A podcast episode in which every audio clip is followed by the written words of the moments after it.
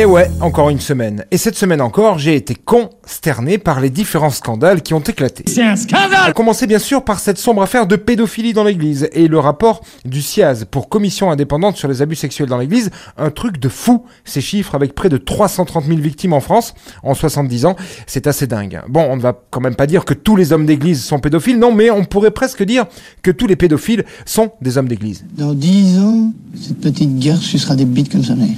Un scandale qui donne à réfléchir à bien des égards. On pourrait se dire que la plupart des pédophiles eurent choisi la carrière ecclésiastique car elle leur donnait en quelque sorte accès à tous ces petits fessiers juvéniles. C'est une hypothèse. On pourrait aussi lier le célibat forcé et le tabou de la masturbation imposé dans l'église à un certain pétage de plomb sexuel qui ferait apparaître ce genre d'affreuses pulsions. Et puis, on pourrait aussi se dire que ce n'est là que la partie visible d'un gros iceberg dégueulasse et que l'inceste et les abus sexuels infantiles commis ailleurs restent tabous, refoulés et que les chiffres réels, s'ils étaient connus, feraient froid dans le dos. Je n'ai pas la réponse, peut-être est-ce aussi un mélange de tout ça. En tout cas, je n'aurai qu'un seul conseil à donner à nos curés, nos moines et autres évêques. Branlez-vous, caressez-vous, masturbez-vous, laissez sortir ces vilaines pulsions, soulagez-vous au lieu de laisser venir en vous les petits-enfants, nom de Dieu. Vous savez, monseigneur, un moment de faiblesse. Oui, je sais, je sais, je suis au courant. Bon, faut dire que ça ne va que jusqu'aux années 50. Et dans les années 50, l'ambiance n'était pas la même. Aucune excuse cela dit, mais petite parenthèse féministe tout de même, écoutez la bande son d'un sujet gommant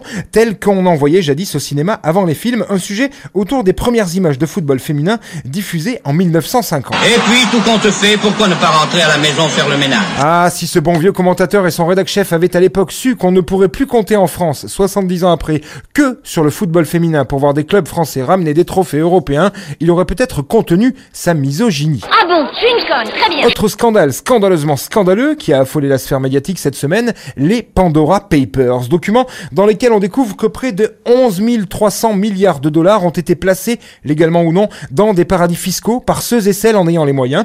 On y découvre des noms prestigieux du monde du spectacle, du sport et bien sûr de la politique avec notamment ce cher Dominique Strauss-Kahn. Il va sans dire que ces sommes énormes donnent à réfléchir. On a peine à imaginer quand on est payé au SMIC ce que cela représente. Vous voyez ce que ça fait déjà 1 million, Armina? En fait, pour bien se rendre compte, si on prend ces 11 300 milliards de dollars et qu'on les divise par le nombre de terriens, disons 7 milliards, eh bien cela nous donne 1467 dollars par personne sur Terre. Un chiffre assez dingue, puisque par exemple le salaire moyen brut au Vietnam est de 185 euros par mois, et ce n'est pas le pire pays. Une illustration tout de même très choquante de ces disparités inadmissibles, et pourtant bien connues. 1467 dollars par personne, ça fait quand même 297 kebabs frites sauce samouraï avec boisson par personne, de quoi bouffer presque une année entière. Ça donne à réfléchir et me rappelle encore une fois l'adage bien connu que j'ai si souvent utilisé ici, selon que vous serez puissant ou misérable, les jugements de cour vous rendront blanc ou noir. C'est la mer Noire Tous des escrocs, on ne le dira jamais assez. Et puis pas des escrocs classe, comme jadis, non,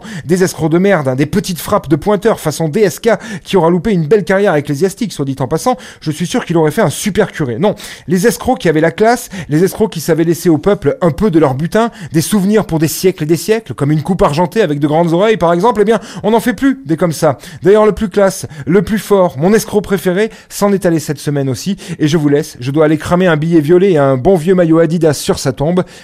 Mes petits conspirateurs 2000 watts. Toute la semaine, c'est d'un ridicule sans nom. Tu peux prendre le thé tranquille. Le mal est fait s'il est fait, ou au contraire, tout est bien fait si c'est bien fait. C'était la semaine de Vinceau. Il n'a encore pas fait grand-chose. Hein.